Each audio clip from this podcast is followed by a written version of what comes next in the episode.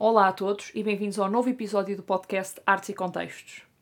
Daqui a Laura e hoje decidi pegar num tema sobre o qual já me tinha debruçado num artigo original para o Artes e Contextos em 2019. Antes de mais, já sabem, podem ouvir este e os restantes episódios do podcast no nosso website e nas mais diversas plataformas. No episódio passado estivemos à conversa sobre o Teatro Dona Maria II e estamos muito gratos pelo vosso feedback e comentários positivos sobre este nosso novo projeto.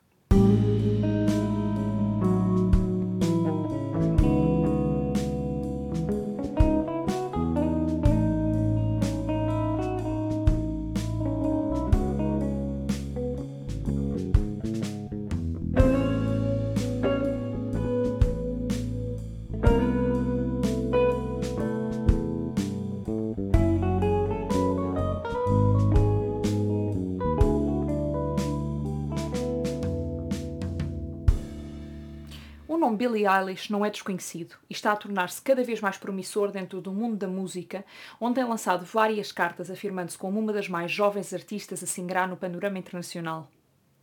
Em abril de 2019 escrevi um artigo intitulado Billie Eilish, a teatralidade e a narrativa.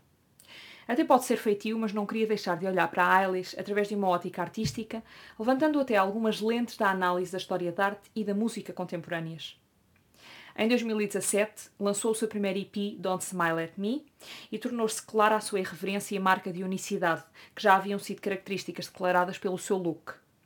Mas, como não devemos julgar o livro pela sua capa, ou pelo menos nem sempre, para mim tornou-se claro, daqui não sai uma One Hit Wonder, e desde então não tem parado de somar.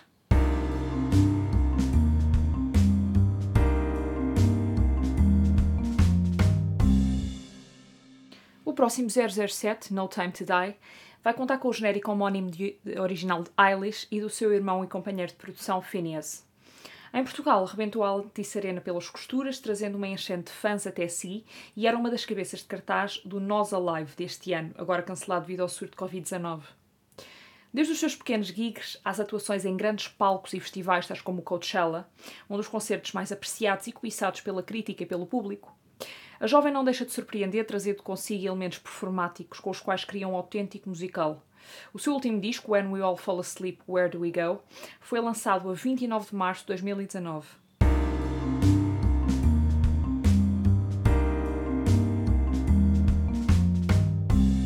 Reconhecemos-lhe um estilo arrojado, moderno e que está a léguas do pop de chiclete. E foi isso mesmo que atraiu ondas de olhares, fazendo sua, das suas particularidades mais icónicas um dos símbolos catalisadores da sua performance musical. Dizem que daqui a uns anos já se fizeram todas as misturas de som possíveis e imaginárias, mas a mim parece-me que Billy vai continuar a integrar novos elementos dentro da sua música, fazendo a sua criação uma viagem pelos sentidos.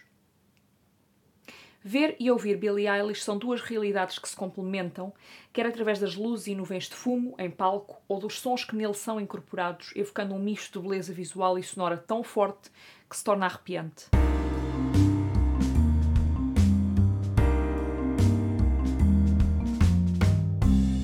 A performance e a teatralidade do seu espetáculo começam de imediato no ecrã, através dos seus videoclipes assombrosamente belos e criativos e continuam nas suas performances incapazes de deixar alguém diferente. Um fundo branco, um copo com tinta preta e Billie Eilish durante 3 minutos e 13 segundos. When the Party's Over é uma súmula da sua criatividade e talento levados ao extremo da estética, apelativa ao olhar e um arrepio para os sentidos.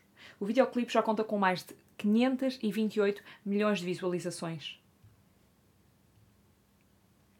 Mas é ao vivo que o seu insight criativo ganha um campo maior, deixando o público boquiaberto, rendido ao nível de criatividade de Eilish sem precedentes.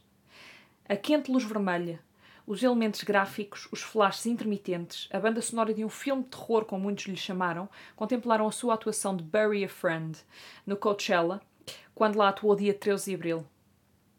O elemento mais marcante foi a presença de uma cama em ascensão em movimentos de rotação, à qual Eilish subiu. Uma performance de cortar a respiração como só ela sabe fazer. Simbolismo, narrativa e avant-garde. Três das mais intensas características expressas na arte de Eilish.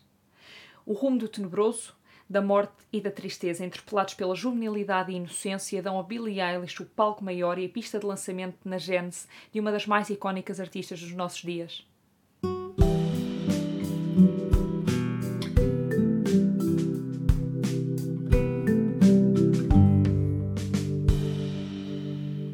Este podcast está disponível de forma gratuita no Spotify, iTunes e YouTube e no website artesecontextos.pt.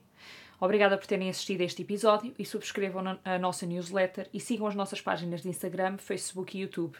E não se esqueçam, deixem a cultura entrar.